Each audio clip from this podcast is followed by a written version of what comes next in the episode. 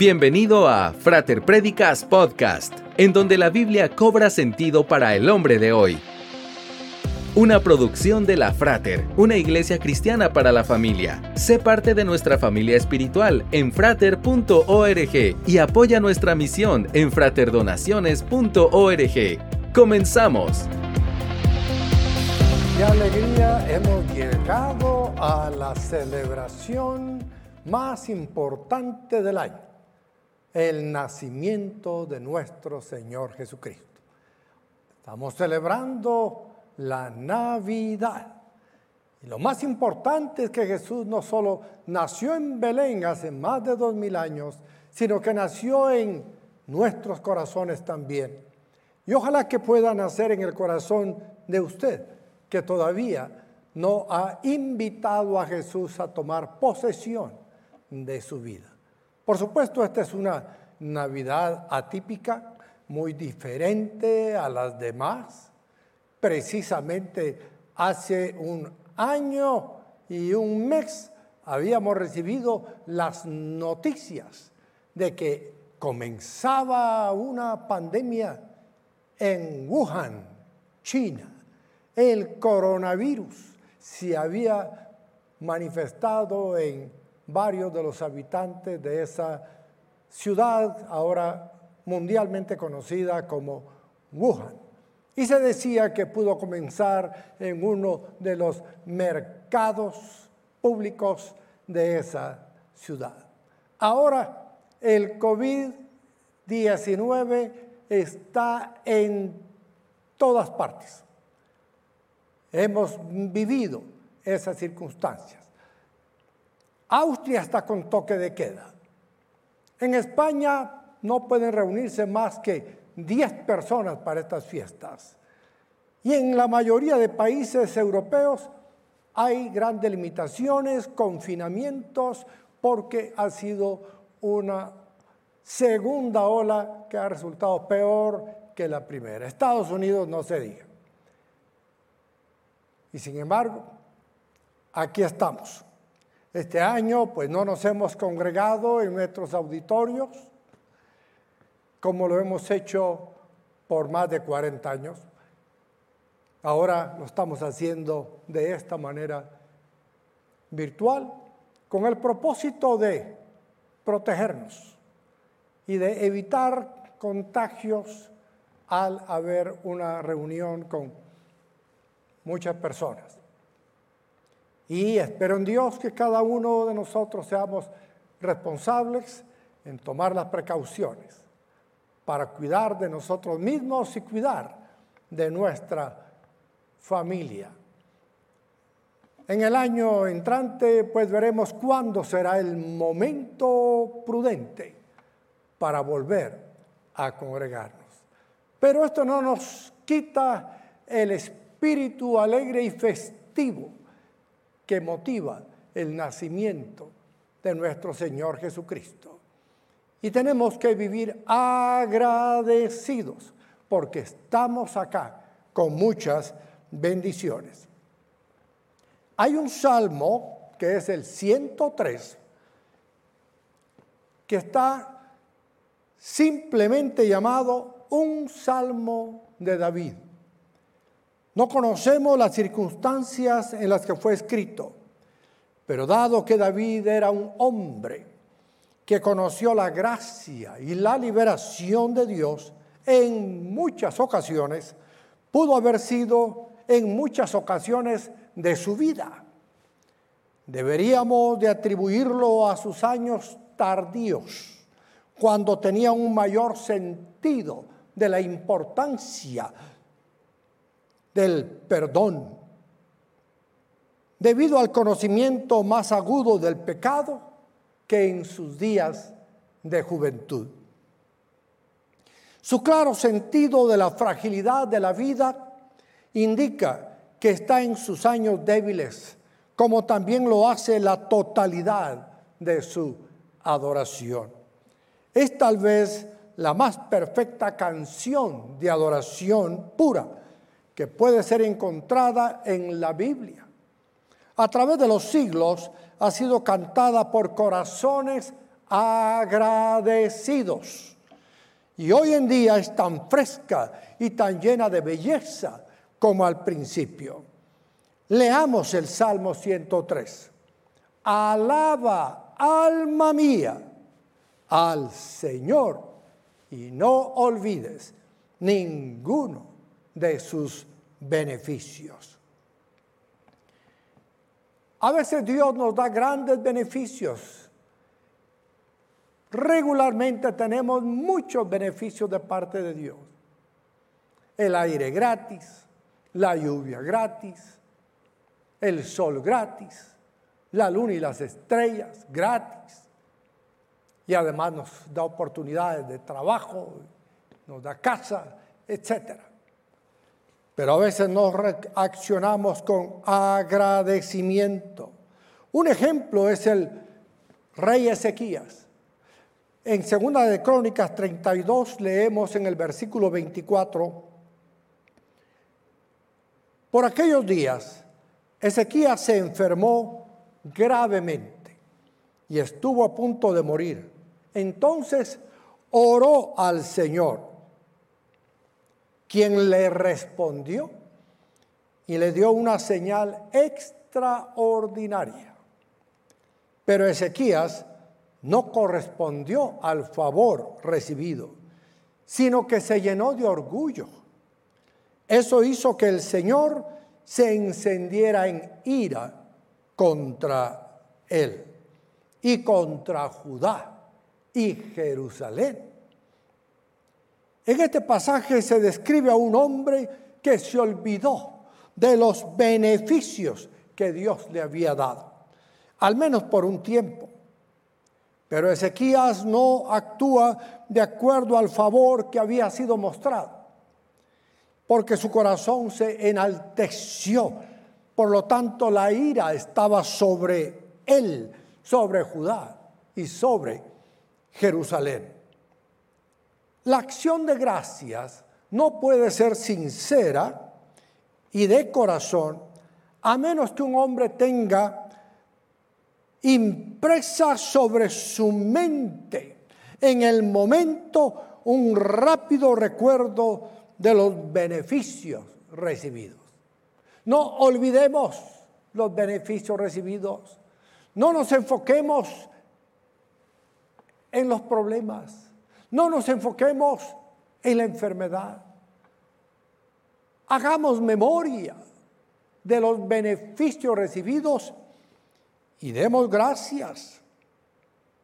El versículo 3 dice, Él perdona todos tus pecados y sana todas tus dolencias.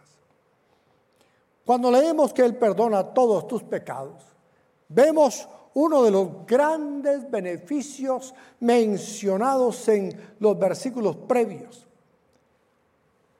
Cuando la magnitud de nuestros pecados y la grandeza de la justicia de Dios son entendidas, este perdón es una asombrosa razón para alabar y honrar a Dios. Recuérdese de todos los pecados que usted cometió, pero Dios le perdonó todos. ¿No es motivo para estar felices esta noche y para honrar y alabar a Dios y dar gracias de que nos ha perdonado todos nuestros pecados? Significativamente, este es el beneficio que he mencionado primero. En la mente de David la cosa más importante era el tener el perdón de los pecados, siendo incluso más importante que la misma sanidad del cuerpo. Pero cuando nuestra alma está sana, nuestro cuerpo está sano. Cuando Dios nos perdona nuestros pecados, ya no nos recriminamos, ya no nos condenamos a nosotros mismos, ya no llevamos el peso de la culpa de nuestros pecados. Y eso hace que nuestra mente esté en paz y por lo tanto nuestro cuerpo esté sano. Lo que piensa nuestra mente repercute en nuestro cuerpo, Por eso Dios empieza perdonando nuestros pecados. Y luego dice, y sana todas tus dolencias. Otro gran beneficio es la importancia que Dios le da a nuestro cuerpo. Él nos trae sanidad en esta vida a través de lo natural, lo científico y lo milagroso. Él promete una sanidad final para todo su pueblo en la era que ha de venir. Versículo 4. Él rescata tu vida del sepulcro y te cubre de amor y compasión. Muchos conocen la poderosa sensación de ser rescatados por Dios de una destrucción segura. Un accidente automovilístico, una quiebra financiera, una enfermedad terminal. Hay muchas calamidades de las cuales los hijos de Dios son protegidos ya sea que ellos se den cuenta de ellas o no. Versículo 5. El colma de bienes tu vida y te rejuvenece como a las águilas. Haga un listado de todos los bienes que Dios le ha dado. Usted vino al mundo desnudo y desnudo se irá. Vino con las manos vacías y con las manos vacías se irá. Pero en el medio el Señor le ha bendecido con vivienda, con transporte, con aparatos, con muchas cosas y hay quienes son extraordinariamente bendecidos. Todos tenemos ese beneficio del Señor. Versículo 6, el Señor hace justicia y defiende a todos los oprimidos. Dio a conocer sus caminos a Moisés, reveló sus obras al pueblo de Israel. El Señor es clemente y compasivo, lento para la ira y grande en amor.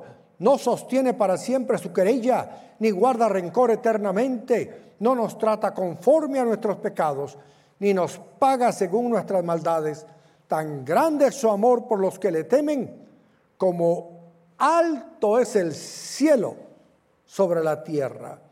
Tan lejos de nosotros echó nuestras transgresiones como lejos del oriente está el occidente.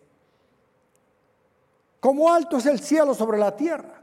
Esta es una descripción de la abundante misericordia de Dios mencionada en el Salmo 103.8. La distancia de la tierra a los cielos mide la grandeza de su misericordia sobre los que le temen por instinto, constantemente pensamos que la misericordia de Dios como menor de lo que realmente es. Había tres conceptos del cielo en el antiguo mundo bíblico. El primer cielo es el cielo azul, la atmósfera con su sol. El segundo cielo es el cielo nocturno, las estrellas y las constelaciones. El tercer cielo es el lugar donde Dios mora y tiene su trono. Es interesante el preguntarse cuál de los tres conceptos de cielo era el que David tenía en mente cuando hizo esta maravillosa afirmación. Y luego dice, como lejos del oriente está el occidente. Esta es una descripción del gran perdón hecho por Dios mencionado en el Salmo 103.10. No tenemos idea si David conocía la forma de la tierra, pero el Espíritu Santo que lo inspiró a escribir esto lo sabía. Y la naturaleza de la tierra y nuestra manera de describir las direcciones hacen de esta afirmación algo aún más sorprendente. Esto es mucho más grande que decir tan lejos como está el norte del sur. Hizo alejar de nosotros nuestras rebeliones. Si usted viaja al norte en un globo, tan pronto como llegue al polo norte, empezaría a bajar hacia el sur. Pero si viaja al oriente, continuaría viajando al oriente para siempre. Dada la verdadera forma de la tierra, el oriente y occidente nunca se encontrarán. Y esto demuestra qué tan lejos Dios se ha llevado el pecado de nosotros. Así que si alguien se lo recuerda, recuérdese usted que Dios mandó sus pecados tan lejos como está el oriente del occidente. Está totalmente lejos. De la misma manera el oriente y el occidente nunca se podrán encontrar, sino que se encontrarán para siempre a la misma distancia, el uno del otro, así nuestros pecados y su castigo decretado han sido removidos a una distancia eterna por su misericordia. En este día Dios nos ama y nos amará para siempre. Él nos ama infinitamente y Él no nos podrá amar más que eso incluso si nunca hubiéramos caído. Motivo de estar agradecidos. Él perdona nuestros pecados. Él sana nuestras dolencias. ¿Qué más podemos pedir? Nos llena de beneficios, nos rejuvenece como el águila. Quiero orar en este momento por usted, iglesia, y por usted, amigo, que lleva el peso de los pecados todavía. Los que ya hemos sido perdonados, pues podemos celebrar con alabanza, como dice David, por ese beneficio recibido y muchos más. Usted quiere tener esa misma alabanza de ahora en adelante, esa misma fiesta, pues pida al Señor perdón por sus pecados. Ore conmigo esta oración. Padre nuestro, yo reconozco que soy un pecador y me arrepiento por todos mis pecados. Confieso mi fe en Jesucristo, el Hijo de Dios, que nació en Belén para morir en Jerusalén en la cruz, ser sepultado, resucitado al tercer día y llevado al cielo para estar a la derecha de Dios Padre hasta su pronto retorno. Toma mi vida, Señor, y permíteme disfrutar de todos los beneficios que Jesús obtuvo para mí en la cruz del Calvario.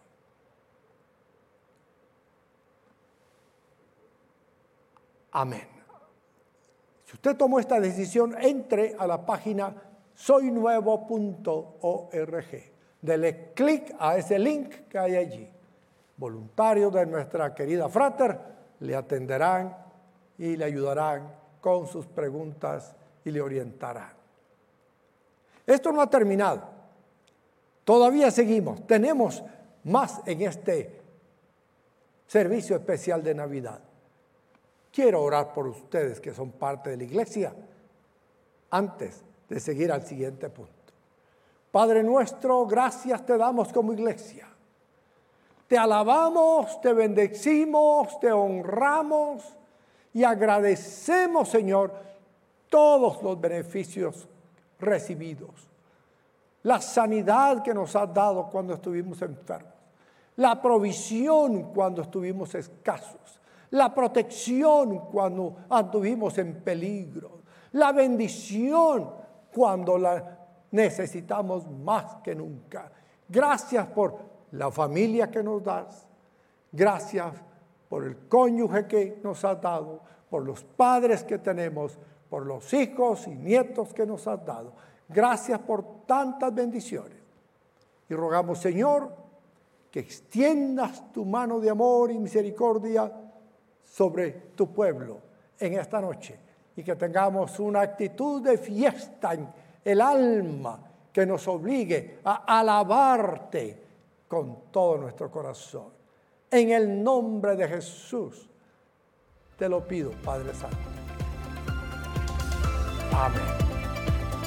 Esperamos que este podcast haya sido de edificación para tu vida. Te esperamos en el fraterlife.com los miércoles y sábados a las 20 horas y los domingos a las 7, 10, 12 y 18 horas. Para sostener la obra de Dios con tus diezmos y ofrendas, ingresa a fraterdonaciones.org. La Frater, una iglesia cristiana para la familia.